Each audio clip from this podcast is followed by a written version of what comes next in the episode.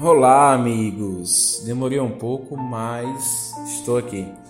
Trazendo para vocês hoje a lembrança que em janeiro de 2007, Steve Jobs apresentou ao mundo um pequeno aparelho com tela sensível ao toque que fazia ligações, conectava a internet, tinha uma loja cheia de aplicativos e esse aparelho nós chamamos de iPhone. O iPhone ele praticamente revolucionou o sistema tecnológico móvel e hoje 13 anos após a sua primeira aparição, nós conseguimos com o smartphone na palma da nossa mão fazer não só ligações, mas reservar hospedagem, transporte, fazer transferências bancárias. Conseguimos nos conectar com pessoas que estão distantes de nós. E pensando em tudo isso, em todas essas mudanças, eu lembro das palavras que Jesus disse que passarão os céus e a terra, porém as minhas palavras não passarão.